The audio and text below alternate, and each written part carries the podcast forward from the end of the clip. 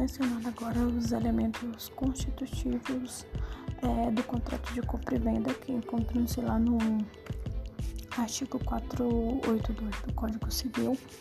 Eles são a coisa, o preço e o consentimento. São os elementos comuns né, que a doutrina menciona.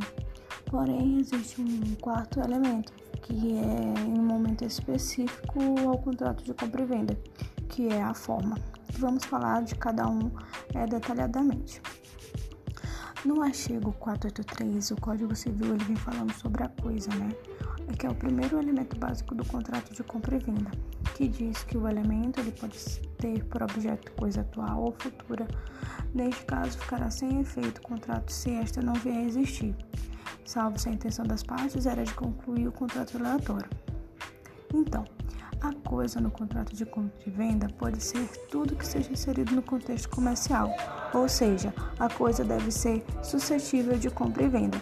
Para a coisa ser negociada, além de que já foi citado que ela pode ser atual ou futura, existem alguns é, requisitos, né?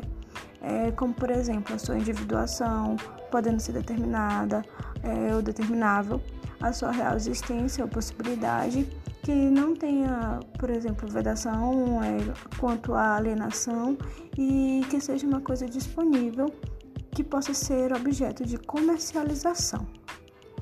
Então, esse é o primeiro elemento básico da, do elementos do contrato de compra e venda. Vamos continuar no próximo podcast.